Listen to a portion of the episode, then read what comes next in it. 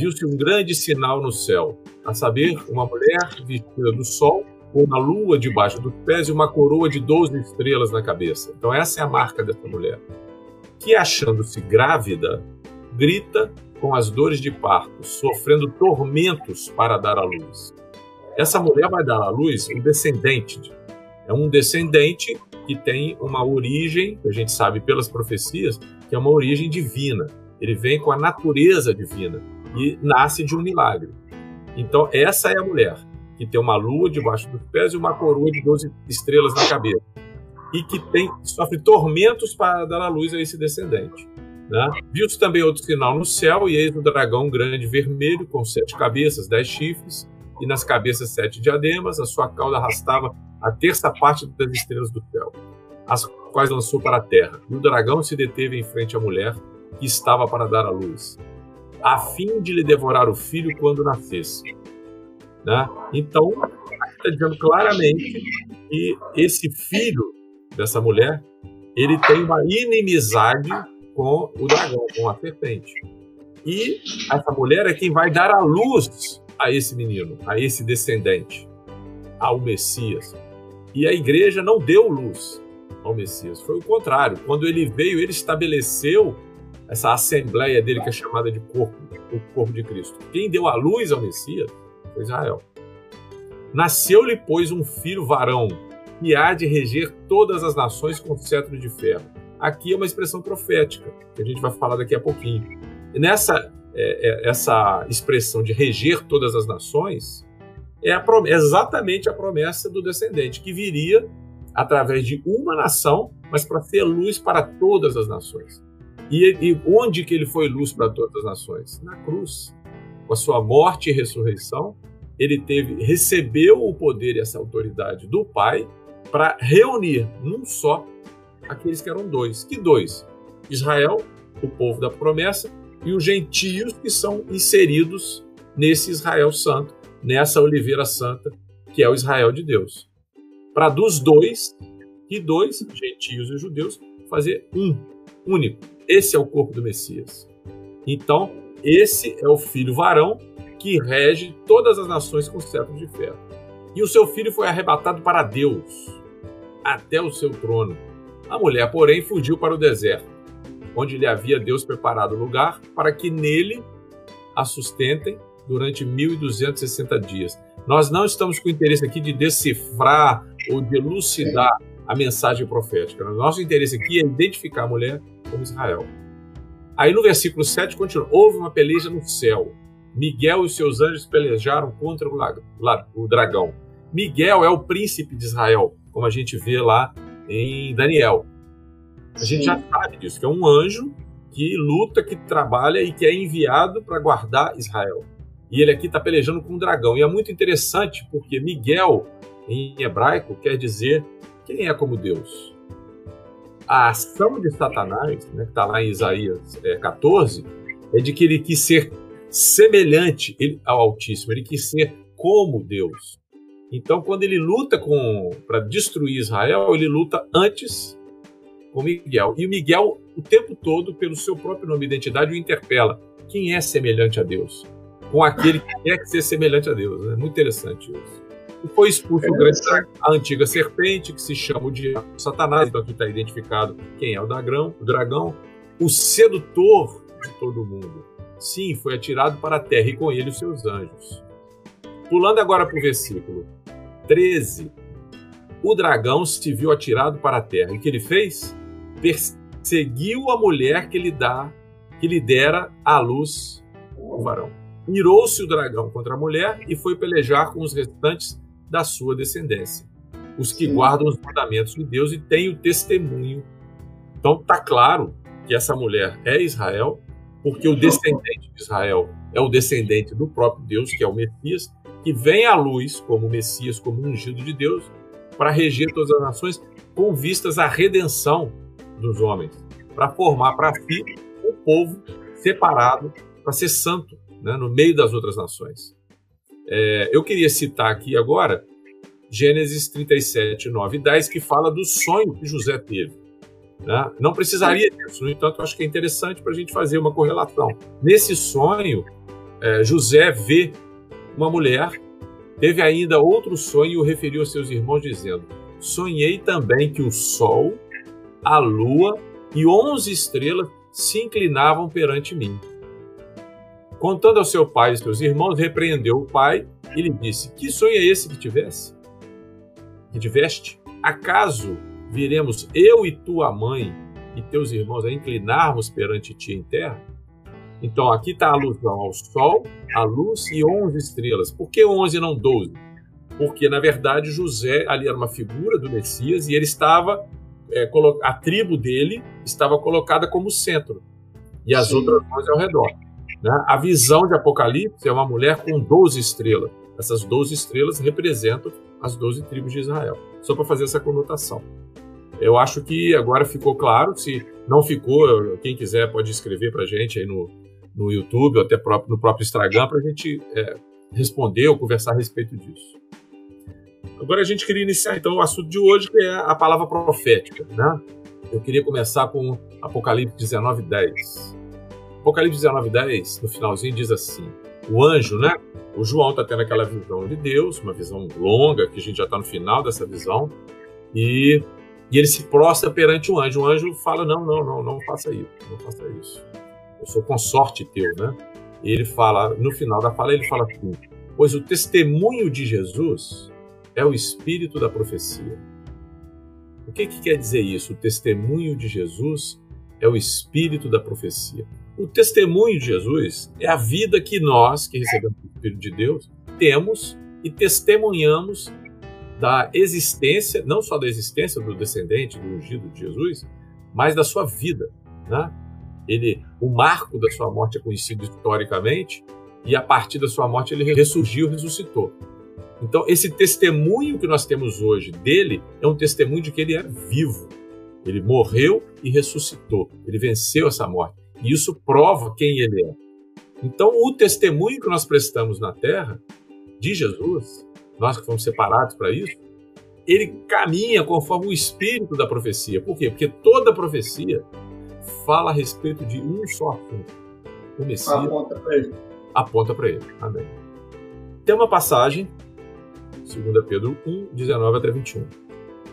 Temos assim tanto mais confirmada a palavra profética e fazeis bem em atendê-la, como a uma candeia que brilha em lugar tenebroso, até que o dia clareie e a estrela da alva nasça em nosso coração. Sabendo primeiramente isso, que nenhuma profecia da Escritura provém de particular elucidação, porque nunca, jamais, qualquer profecia foi dada por vontade humana. Entretanto, homens santos falaram da parte de Deus, movidos pelo Espírito Santo. Então, aqui o que a gente vê é Pedro falando a respeito da palavra profética, as características dela e da sua importância. Ele diz então que toda palavra profética, toda profecia vem de Deus. Mas ela não tem uma particular, ela não vem, o entendimento da profecia não provém de uma particular elucidação, ou seja, não depende daquilo que o Marcos pensa, não depende daquilo que o Carlos pensa ou do que eu, Zanini, penso. Daquilo que eu interpreto conforme o meu pensamento. Não. Eu preciso, conforme 1 Coríntios 2 fala, buscar das profundezas de Deus através do Espírito dele. E esse Espírito habita em mim e ele vai transformando a minha mente conforme a mente do Messias, que é uma mente que pensa em obediência a Deus segundo os princípios dessa profecia, segundo os princípios da, da Escritura, da palavra de Deus. É Sim. dessa forma que eu consigo entender o que, que Deus diz. E por que, que isso é importante? Porque o próprio Senhor disse, ele escreveu em Deuteronômio 12, 32, ele escreveu assim: ó, tudo que te ordeno observarás, nada lhe acrescentarás nem diminuirás. Isso está lá no começo, né, nos primeiros livros da palavra. Mas quando você vai no último, que é Apocalipse 22, as últimas palavras é, da, da, profecia de João, elas falam exatamente sobre a mesma coisa. É Apocalipse 22, 18 e 19. Eu, a todo aquele que ouve as palavras da profecia desse livro, testifico: se alguém lhes fizer qualquer acréscimo, Deus lhe acrescentará os flagelos escritos nesse livro. E, igualmente, se alguém tirar qualquer coisa das palavras do livro dessa profecia, Deus tirará a sua parte da árvore da vida, da cidade santa e das coisas que se acham escritas nesse livro. Isso é, é muito pesado, isso é muito forte, é muito profundo e fundamental para a gente que vai estudar a profecia, para a gente que vai ler a Bíblia, para a gente que interpreta a palavra de Deus. Por quê? O entendimento não pode prover de uma particular elucidação daquilo que eu acho que Deus disse, ou daquilo que eu espero que ele tenha dito. Eu preciso, ao contrário, buscar nele, porque há revelação para isso, de entender exatamente o que, que ele quis dizer. Sim. E a respeito disso, né, que a gente está falando de acréscimos que são feitos ao que Deus disse, e omissões, né? Às vezes Deus fala alguma coisa e eu omito aquilo porque não bate com aquilo que eu creio, porque eu não alcancei ainda, eu ainda não alcancei, mas aí eu busco com irmãos mais velhos, mais experientes, busco no Espírito, em oração, em jejum, para ter um entendimento. Agora, quando essas omissões elas ocorrem por, uma, por um posicionamento meu, ou os acréscimos, isso daí, é, a palavra está clara, traz consequência para a minha vida. Consequências graves, pesadas, né? Mas eu queria Sim. agora, o Marcos, o Marcos teve um entendimento, é, recebeu uma graça aí que que me abençoou muito durante essa semana a respeito disso. Porque o que rege, o que vai me, me colocar na balança essa situação, para mim, eu coloco da seguinte forma: assim, é um temor de Deus em amor. Um temor de Deus em amor. E o Marcos está com, com, uma palavra muito bonita no coração dele aí, que o Senhor deu para nós e a gente está querendo repartir com vocês. É tremendo a gente poder pensar é, nesse espírito da profecia e pensar em, em, em Jesus Cristo, né? Porque se a gente não apontar todas as coisas para Cristo, mesmo que a gente tenha um entendimento até correto, mas a gente não, se a gente não apontar para Cristo, a coisa fica totalmente sem, sem pé e sem cabeça. E quando a gente falava de temor aí na nossa, nossa discussão, né, nosso bate-papo, eu estava lembrando de Hebreus 12, né, quando fala do, do Monte Sião e do Monte Sinai. E lá tem uma expressão muito interessante que fala: é, não tendes chegado, né? Vós não tendes chegado. Vou ler lá para os irmãos aí.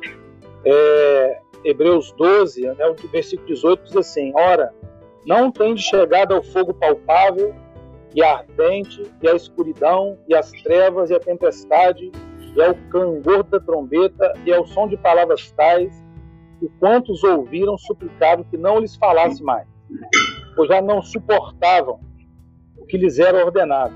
Até um animal se tocar no monte será apedrejado. Na verdade, tal modo era horrível o espetáculo que Moisés disse: sinto-me aterrado e tremo. Aí o versículo 22 fala: Mas tende chegado ao Monte Sião, a cidade do Deus vivo, a Jerusalém celestial, é incontáveis hostes de anjos e a universal assembleia é a igreja dos primogênitos arrolados nos céus, e a Deus, o juiz de todos, e aos espíritos justos aperfeiçoados, e a Jesus, o mediador da nova aliança, e ao sangue da aspersão, que fala coisas superiores ao que fala o próprio Abel. Cuidado, tente cuidado, não recuseis o que fala. Então, é, dentro daquilo que a gente conversava acerca da questão do temor, eu fiquei muito assim, pedi até o caso para olhar isso, é, aquilo que Adão teve quando ele pecou, né? Ele, a Bíblia fala que ele teve medo e escondeu. E eu fiquei pensando, assim, o que seria se Adão tivesse comido da árvore da vida? Porque todos creem que aquela árvore da vida é o próprio Cristo. Amém. Como seria a nossa relação com Deus? Que temor é esse? Como que nós entenderíamos o temor? Porque quando a gente lê o, o, o capítulo 12 de Hebreus, está claro que Deus é o mesmo. Deus é um Deus vivo, mas a Bíblia está falando assim: nós não temos chegado àquela experiência que, que, que aqueles irmãos tiveram lá no Monte Sinai. Uma experiência que causou neles um terror tão grande, o próprio Moisés ficou aterrorizado, porque Deus não. não, não a, a forma como Deus se manifestou causou naquelas pessoas um espanto, mas é, é, é, é Deus, assim, é, é um problema de Deus, mas é um problema do homem, né? porque o pecado gerou isso. Então eu não consigo entender o temor a partir de um conceito, é, a partir do meu próprio, de mim mesmo, né? Como o Carlos fala de Moisés aí, né? Que não pôde entrar na Terra Prometida, porque ele representa a lei. Isso é muito interessante, porque ele era, ele era um mediador. É, ele foi colocado ali como mediador, porque o povo não conseguiu, é, por, por, por, eles mesmos, se aproximar de Deus, eles tiveram muito medo. E Moisés, então, ele passa a ser o mediador entre Deus e o povo. Agora, quando você vai ler é, os escritos da nova aliança, vai falar de Jesus como mediador dessa nova aliança. Mas a, a, a Deus não foi alterado. O Deus ele continua o mesmo. Ele é o mesmo Deus. Ele é o mesmo Deus do fogo. Ele é o mesmo Deus é, é, ardente da escuridão. É o Deus do trovão. É o mesmo Deus. Porém, a forma como eu me aproximo desse Deus hoje é totalmente diferente. Porque eu fui alcançado por uma, é, por uma obra maravilhosa de Deus. Então, ele se tornou mediador dessa nova aliança. E o sangue dele fala muito mais do que fala o próprio Abel. Né? Eu falava com os amigos ainda há pouco que é muito é, é, assim é importante a gente entender isso, né? Porque Abel não falou nada, assim como Lázaro também não falou nada. E Deus, quando se aproxima, se aproxima de Caim, se aproxima de Abel. E a Bíblia fala que o sangue de Abel fala, sempre apontando para Cristo. Mas o sangue de Cristo fala mais do que o, do que o próprio Abel em si. Né? Mas não é o Abel que fala, é o sangue dele que fala. Então a palavra que Deus tem colocado assim, no meu coração nesses dias, sobre temor, é que a forma como eu me aproximo de Deus hoje é uma forma restaurada. Deus não mudou, Deus continua o mesmo Deus. Aleluia. Mas é, o amor que, que, se revela em Cristo, né? Deus é amor, ele, ele não era amor, assim, é como, como diz, é, Deus não tornou amor com a vinda de Jesus, né? Ele sempre foi amor. Deus é amor. Mas esse amor se manifestou em Cristo. E hoje eu consigo me aproximar desse Deus tremendo, porque é, a questão da, do pecado foi resolvida, a questão da carne foi resolvida. Né? É assim como o Zanini disse de, de, de, de Davi, né? como que Davi entendeu isso, mesmo estando lá naquele, naquele contexto da, da antiga aliança, como ele entendeu esse Deus maravilhoso, esse Deus de amor. E isso tem que causar em mim o quê? O que o, que o escritor vai continuar falando, ele vai falar, tente cuidado, não refuseis o que fala. É porque essa voz que abalou a terra promete que, uma vez por todas vai fazer abalar não só a terra, mas também o céu. Né? Porque o nosso Deus, versículo 29, é um fogo consumidor. Então Deus não mudou. Mas a forma como eu me relaciono com esse Deus hoje não produz medo, o amor não produz medo mas ah, é um temor que me faz viver, que me faz me relacionar com Ele de forma maravilhosa, de forma santa, de forma justa. Eu não posso negociar isso, eu não posso baratear isso, de jeito nenhum. Então, isso que eu queria colocar para os irmãos, assim. Não sei se é isso mesmo aí que o Zanini entendeu. Foi exatamente isso que eu entendi, porque temor é algo que eu estou aprendendo. Eu estou aprendendo. Eu Amém. Irmãos para aprender isso, né? E as nossas para a gente se preparar aqui para essas lives tem me edificado muito. E essa visão que o, que o Marco trouxe a respeito da, do temor foi muito bacana para mim, foi muito bacana. É coisa que está me ajudando a edificar. Eu tenho que ter temor daquilo que eu estou falando para o povo, Amém. daquilo que eu estou vivendo e dizendo que é Jesus. Né? Eu tenho que ter temor. Agora, esse temor, eu concordo, é, ele acaba se expressando na minha vida através desse amor. Né? É o amor que foi entregado por mim para me resgatar, sendo eu inimigo dele. Isso precisa gerar em mim temor. Né? Isso precisa gerar em mim é, um, um zelo. Isso gera quebrantamento, né? Porque. Amém. Quebrantamento, a palavra que eu estava buscando. Amém. Amém. Gera quebrantamento, porque tu, tu vê é um negócio maravilhoso, né? Porque você vê no mesmo Deus essa expressão desse Deus justo, né? Que se fez pai, homem, né? Que é. se fez homem, né? E se revelou como pai, né? Como e Valeu. e quer aproximar da gente, né? Amém. Ele não mudou, né? Ele não mudou, ele não tem sombra de, de mudança mas ele com o tempo, né, até chegar na plenitude dos tempos, ele se revela através do Filho, né? Amém. E vendo todo o caminho, né, como Deus está apontando para o Filho o tempo todo, né? Está sendo apontado para o Filho lá de trás, pô, lá de trás está sendo apontado para o Filho, né? E precisou do homem crescendo pouco a pouco no entendimento, amadurecendo, até chegar na plenitude do varão perfeito que é Cristo. Ele é a plenitude. Glória a Deus. Eu estava pensando nisso, né? Deus se revela a Abraão de um jeito, se revela a José, se revela a Davi, a Moisés, a Davi, e vem se revelando, né? E é, você falou um negócio, é uma graça sobre graça, vai acrescentando, né? Vai acrescentando, vai acrescentando. Amém. Amém. Até chegar à plenitude, e a plenitude é o Cristo, né? O Cristo é toda essa essas figuras que está no passado todo lá, vem apontando para o Cristo, né? Vem é, apontando o... para ele. Né? Ô Zanini, é, tem algo que eu, que eu, que, eu, deixei de falar aqui, que para mim assim é fundamental nessa discussão, né? A questão do temor, de você poder. Porque se a gente tá, como o Carlos colocou, se a gente é quebrantado, você não vai simplesmente definir alguma coisa sem você. Depois o Carlos vai até ler alguma coisa sobre isso, sem, você inquirir, né? Se você é, perscrutar, é, é ter, ter fidelidade nisso, depender do Espírito Santo de Deus, mas eu queria, assim, sabe, continuar exaltando esse Cristo. Porque quando você vê o bezerro de ouro, você antes, né, quando você vê o povo que fala tudo que o Senhor falou faremos, e depois o Senhor fala, o povo depressa se desviou, corrompeu, depressa se desviou, ele chama Moisés e fala com Moisés, vem Moisés, de ti farei uma grande nação. Aí Moisés fala, não, como de mim farei uma grande nação? Você fez uma aliança com Abraão. Rapaz, ele, ele fala aquilo com Abraão, lembra-te de Abraão, Lembra-te de, de Abraão, de Isaac, de Israel, seu servo. Rapaz, que coração de, Daniel, de, de Moisés. E quando é, é, Moisés fica lá 40 dias naquele monte, a Bíblia fala que antes do bezerro de ouro, as, vestes de Arão já tinham sido encomendadas. As vestes de Arão, o sacerdócio de Arão, não foi uma coisa que veio para. É, é a, a, provisão é, é provisão mesmo, é antes do acontecimento. É, uma, é, é algo anterior. E, e, e, a palavra para o sacerdote, e a palavra para o sacerdote é não poder rasgar essas vestes. Ele não podia rasgar as vestes, ele ficasse de luto, porque ali é uma, é uma veste de linho, é uma veste que, que cobre aquele, aquele pecado de Adão, do suor de Adão.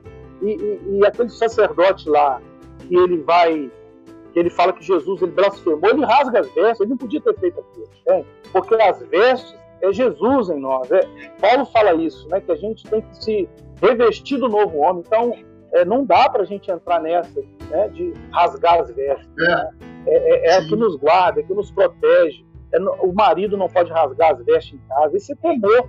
A gente não pode rasgar as vestes é, é, se corrompendo. Nós temos que ser com aquele versículo que tem falado muito comigo, ser ainda que haja heresias na igreja, ainda que haja facção, ser a gente não pode negociar o metal, a gente não pode cortar o metal. Então eu queria deixar isso aí também para os irmãos, em nome de Jesus.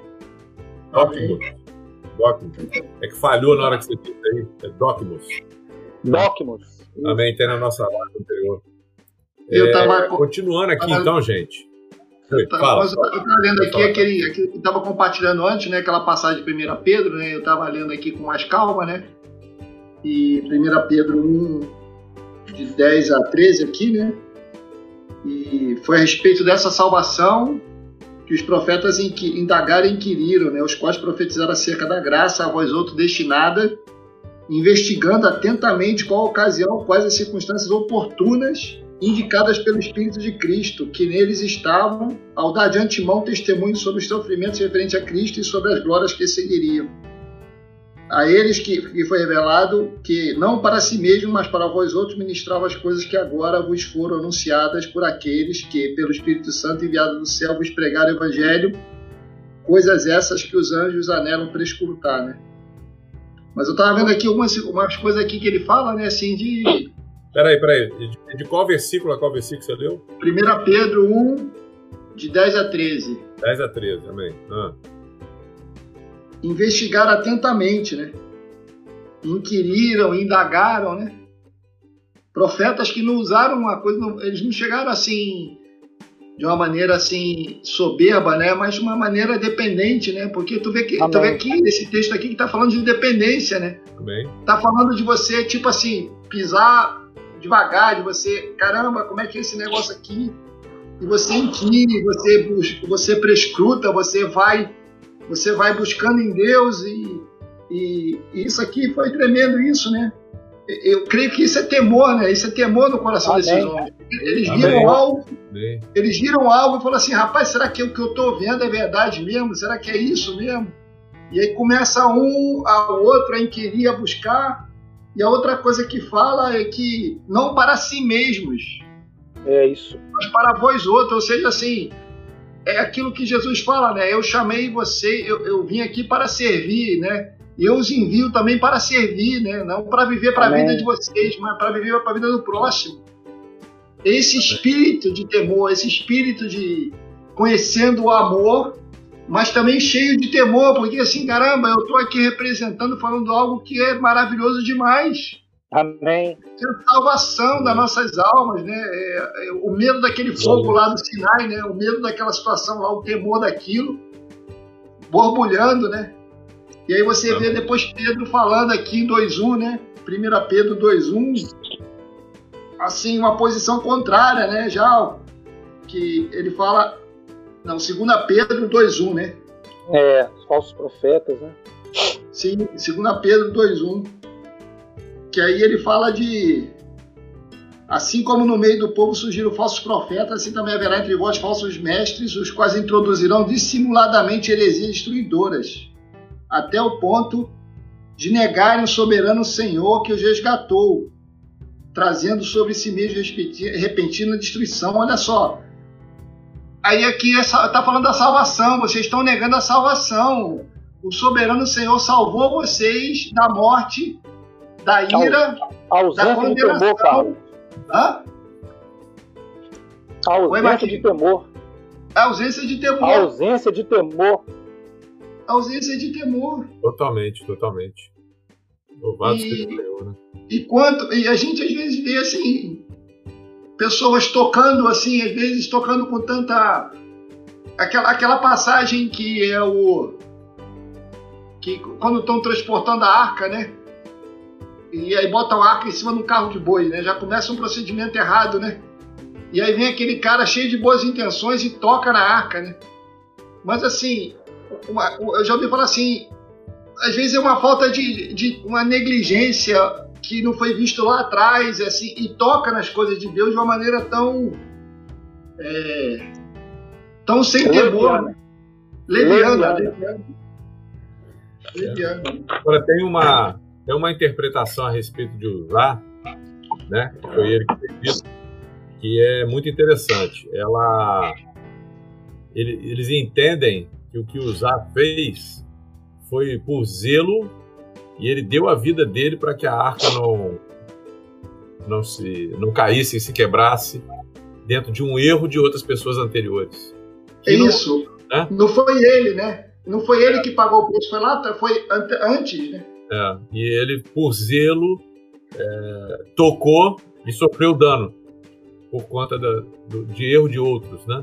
Sim, porque é. outros não observaram lá atrás, né, Zanini? É, exatamente. Tu, tu, tu, vai olhar o livro quando Moisés começa a definir o tabernáculo, rapaz, em todos eles, assim, Deus fala, faça segundo o modelo que tu viu, não muda nada, foi não acrescenta. Mostrado, foi mostrado no monte, é. Foi mostrado no monte. Segundo o modelo que foi mostrado no monte. Rapaz, isso é repetido mais de cinco vezes. E Estevão repete isso, antes de ser apedrejado. uma planta, gente. Davi recebeu uma planta, ele fez uma planta e desenhou segundo o que Deus mostrou para ele. Né? É, continuando aqui, então, falando a respeito da palavra profética, o que a gente vai falar não é de uma palavra profética, de uma profecia diretiva para a vida das pessoas. Esse não é o nosso assunto. Ainda que exista, é, seja ele é exercido, esse serviço é exercido por um dom que é dado dentro da igreja, é uma necessidade do corpo de Cristo. O que a gente está falando é outra coisa que a gente está falando é a respeito da palavra profética, a respeito do reino de Deus e da ordem dele para esse reino. Né? E é a essa palavra profética que Pedro se refere, ainda que haja similaridade quando você recebe uma profecia na igreja a respeito da tua vida. Existe uma similaridade, como aquela candeia que brilha né, num lugar tenebroso até que seja manhã perfeita, até que clareie tudo. Aí você tem que imaginar que o que está sendo descrito aqui é como a profecia é entendida na cultura do reino. Como que se entende? Se entende que é como você está ali numa madrugada, né, dependendo do lugar aí, 4, 5 horas da manhã, e está completamente escuro. E aí é dada uma palavra. E você está com aquela candeia na mão, e aí clareia, porque a palavra de Deus traz luz para gente.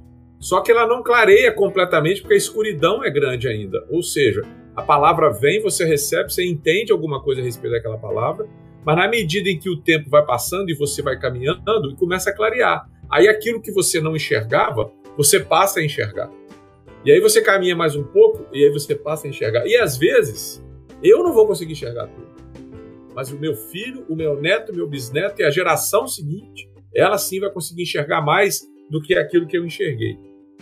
É, aí vem a importância da gente carregar e de divulgar essa palavra profética. Então, é, essa é uma descrição que Pedro encontra, inspirado pelo Espírito Santo, para nos mostrar como que a revelação da palavra profética acontece. Né? Então, é dessa maneira que ela é, é, é entendida na cultura do reino. Algo que é dado meio que bruto para o homem e vai crescer. Nós vamos falar sobre isso aqui. Por isso que nós usamos a passagem de Abacuque 2, de 1 até 3 é, é, uma, é, versículo 2 e 3. É um, é um versículo que fala a respeito desse ambiente e da maneira como funciona a palavra profética. Né? É, vou ler aqui Abacuque então. Por-me-ei na torre da vigia, colocar-me-ei sobre a fortaleza e vigiarei, para ver o que Deus me dirá e que resposta terei à minha queixa. O Senhor me respondeu e disse: Escreve a visão, grava sobre tábuas para que possa ler até quem passa correndo. Algo para ser revelado. Porque a visão ainda está para cumprir-se no tempo determinado. Essa é uma expressão profética. A visão ainda está para cumprir-se no tempo determinado. Mas se apressa para o fim, não falhará. Então tem um tempo determinado, mas ela apressa. E ela não tarda, ela não falha. Mas se tardar, espera, porque certamente virá, não tardará.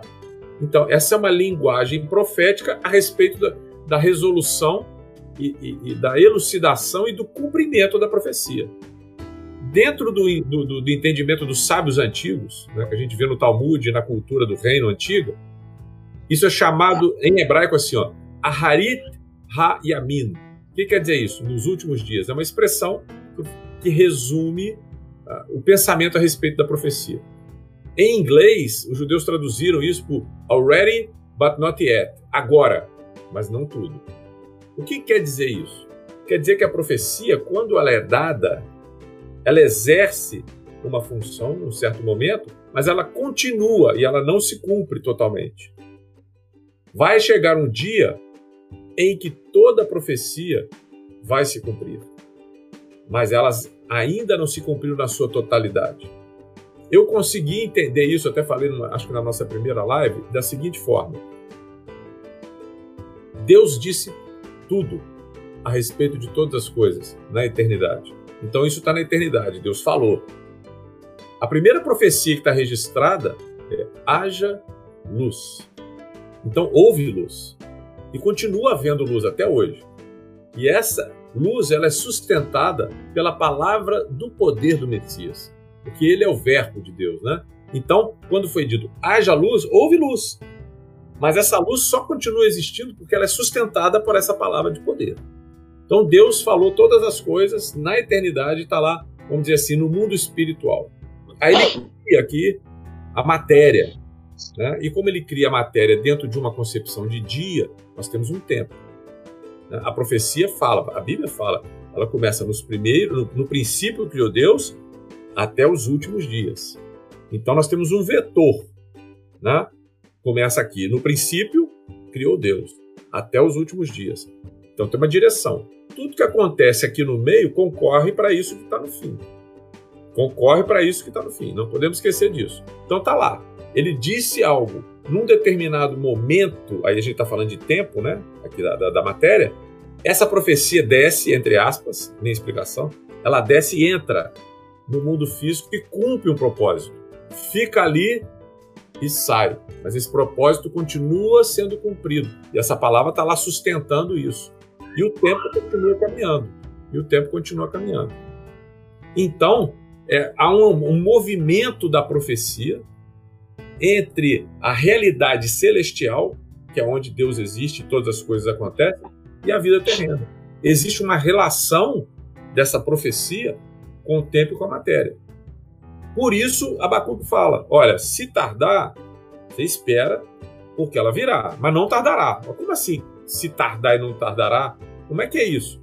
Porque, na verdade, ela fica num entra e sai, num vai e volta entre o mundo espiritual e o mundo físico, que é sustentado por isso. É, quando a gente pega no Gênesis. Oi? Não, é interessante, né? É porque, assim, quando você fala de Abacuque, eu particularmente gosto muito desse texto. E não sei se você vai falar sobre isso, mas fala para que possa ler até quem passa correndo. Isso é, é muito significativo, porque quando você lê lá, onde você lê o 1 Pedro, que essa profecia ela é como uma candeia, e para que possa ler até quem passa correndo, tem que ser algo muito simples, tem que ser algo muito, muito claro, né? Eu, uma vez eu fiz uma pergunta assim para os irmãos aqui em Carangola, compartilhando, né? Como que a gente pode escrever alguma coisa que para que possa ler até quem passa correndo? Assim, não pode ser uma coisa complicada, não pode ser uma coisa confusa, não pode ser uma coisa que é, é, é mal, mal, mal escrita. Amém. Né? Tem que ser legível, tem que estar num lugar bem, bem onde todos possam ler. E né? Não pode ter né? Inteligível. Isso, letras, letras grandes mesmo.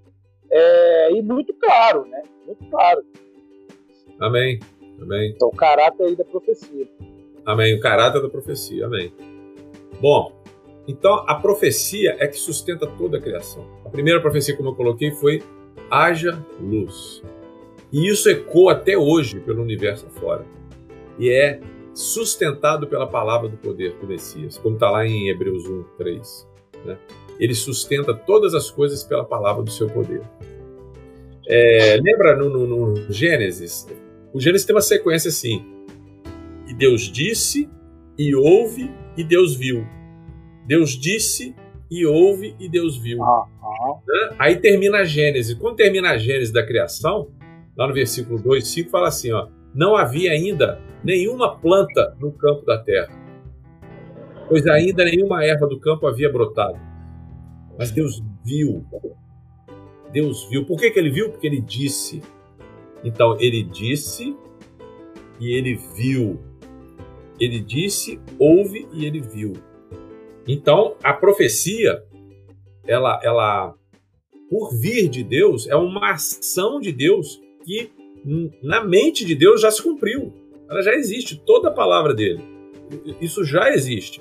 Nós é que ainda não tivemos contato ou estamos tendo contato parcialmente, que é o que ele chama de plenitude. Quando ocorre a plenitude do tempo, quando o tempo chega até o topo do local, assim, agora acontece. Aí, por exemplo, veio o Messias. O descendente veio quando houve a plenitude do tempo. O tempo se encheu do cenário que era necessário para que ele viesse. Aí ele veio. Isso acontece com toda a profecia. Que, então, que tem a ver, essa, essa prepara, desculpa só, essa, esse, esse tempo tem a ver com a, a, o entendimento das pessoas também estava maduro, assim. Claro que ele veio para os seus e os seus não receberam, mas tem aqui, mas assim. Estava maduro, tava... maduro dentro do que ele esperava. Isso. Tentavam rejeitá-lo, né? Sim, isso, isso. Então, com certeza, concordo plenamente. Agora, é importante lembrar: Deus disse, a profecia foi Deus quem disse. E aí houve, ou seja, há uma soberania, há um ato divino. Há um ato divino. Quando ele fala, há. E ele vê porque ele disse, e não simplesmente porque aconteceu. Vou repetir. Deus diz e ouve e ele viu. Não necessariamente precisa ter ocorrido, como a gente viu aqui em Gênesis 2:5. Ele falou um monte de coisa, ele viu, ele viu que era muito bom ter criado o homem da maneira como ele criou. Sabe quem ele viu? Não foi Adão. Foi o Cristo. Foi o Messias em nós que ele viu. E ele disse: Amém. É muito bom. Amém. É muito bom, ainda que não tivesse ocorrido. Então isso me dá um entendimento maior a respeito, por exemplo, de soberania de Deus. O que que Deus disse a respeito da minha vida? Ele disse e ouve e ele viu, e era muito bom porque veio dele. Né? Amém. Uma que brilha. Eu nasci, as coisas foram correndo na minha vida e, vão, e vai brilhando, vai crescendo, e até Isso. que seja o dia pleno. É Provérbios 4,18 fala que a vereda do justo é como a luz da aurora, que vai brilhando mais Amém. e mais até ser dia perfeito. Amém, é isso mesmo. É Mas que, que, justo, que, Amém. que justo é esse, né? Paulo falou assim, porque agora vemos como um espelho, obscuramente, então veremos face a face. Só, só, só uma atualização do contexto histórico aí do espelho, né? Naquela época não é o espelho de hoje, né? A gente então, fica assim achando, pô, mas o espelho é tão. É isso aí. Verdade. É verdade. É verdade. Não é o espelho de hoje, né? Porque naquela metal, época era, uma, né, brilhava, né? era um metal e você não tinha clareza de nada, né? É. Você via sombras, né? É. Sombras. Uhum. É. Agora eu vou, vou, falar um pouquinho aqui a respeito da candeia brilhando. Eu vou ler três versículos de Deuteronômio. Deuteronômio é um livro profético, irmãos. Você precisa ler entendendo que aquilo ali é profecia. Vou ler aqui ah, o versículo 4, 1, ó, capítulo 4, versículo 1, depois 5, 33 e depois o 8, 1. Para a gente ver a candeia brilhando. Esses versículos falam a respeito de Israel obedecendo as ordenanças, os mandamentos de Deus. Olha só. 4.1. Agora, pois, ó Israel, ouve os estatutos e os juízos que eu vos ensino, para os cumprides, para que vivais, entreis e possuais a terra que o Senhor, teu Deus, o Deus de vossos pais, vos dá. Então, se eles obedecessem, eles viveriam, entrariam e possuiriam a terra. No 5.3, ele está falando de novo sobre andar e sobre obediência andareis em todo o caminho que vos manda o Senhor vosso Deus, para que vivais, bem vos suceda e prolongueis, e vos multipliqueis, e entreis e possuais. Então, há um caminho a ser percorrido e que vem sendo revelado aos poucos. A obediência por amor a Deus te traz vida, você entra, você possui, você, você é bem sucedido, né, abençoado, e isso prolonga os seus dias e você se multiplica na terra.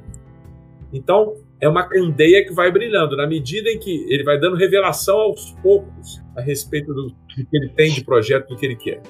Agora nós vamos falar sobre o caminho da palavra profética. A palavra profética, então, é aquela palavra que traz a ordem de Deus, a justiça para o reino dele. Revela isso, cria o reino, traz o reino à existência, mas ao mesmo tempo serve para nós, como o Marcos colocou, como uma forma de vermos, enxergarmos e entendermos, ser tangível ao homem o coração e o propósito de Deus. Isso é a expressão da palavra profética para a gente. Ela começa, como eu disse, a primeira profecia foi haja luz.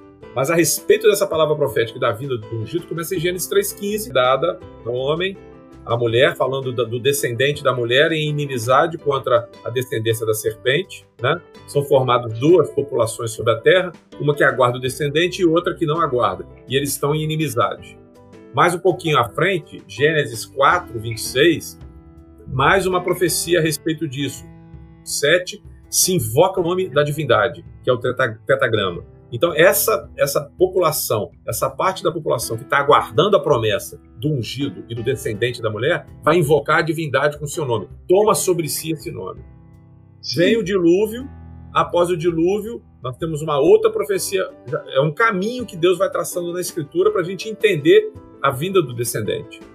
Aí em Gênesis 9, ele fala do Deus de Sem, né? que foi o filho de Noé, que foi separado para carregar esse nome sobre a terra e toda a geração dele. O outro filho, Jafé, vai habitar nessa tenda de Sem, mas a, a geração de Canaã, que é o irmão dele, mais novo, esse vai ser servo, né? e foi amaldiçoado pela, por não honrar o pai.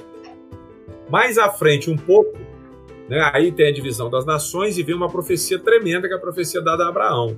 Está lá em Gênesis 12, de 1 até 3. Então, nós estamos vendo um caminho, algo que está clareando descendente Sim. da mulher, agora já tem uma nação, e aí ele vem e fala de Abraão. Chama Abraão e fala: sai da tua terra, da tua parentela e da casa do teu pai e vai para um lugar que eu vou te mostrar. De você eu vou fazer uma nação, uma grande nação. Te abençoarei e vou engrandecer o teu nome. Ser tu uma bênção. Abençoarei os que te abençoarem, amaldiçoarei os que te amaldiçoarem. Em ti serão benditas todas as famílias da terra. Esta é a parte da profecia que fala do ungido. Em ti serão benditas todas as famílias da terra. Essa bênção é a bênção de carregar o nome na esperança de invocar o descendente. É isso aí. Amém. Certo?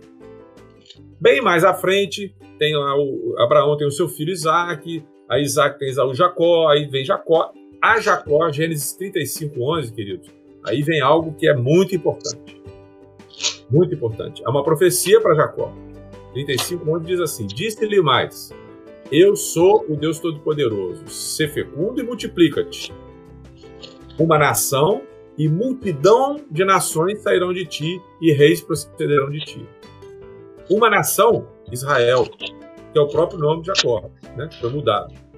Uhum. E multidões de nação, multidão de nação. De onde vem isso? Que vai sair de Jacó. A palavra multidão é, em, em hebraico, ela foi traduzida, né? A gente conhece a Septuaginta. Septuaginta foi uma versão das antigas escrituras do Antigo Testamento, escrita antes de Cristo, por volta de 200, 300 antes de Cristo, lá em Alexandria, é, na, no Egito. Ela foi escrita para aquela biblioteca especificamente, segundo a, a tradição diz, e está no Talmud isso, uh, por 70 sábios, alguns dizem 72. Então, nessa versão, eles pegaram as palavras hebraicas e traduziram para o grego. E a palavra que foi hebraica, que foi traduzida para a multidão aqui é eclésia, ou eclesia. É ah, a é. mesma palavra que no Novo Testamento por igreja. né?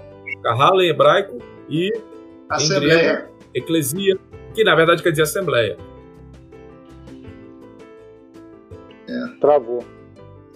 Não é. a gente interromper então não, rapaz, e começar. É. A internet está muito ruim.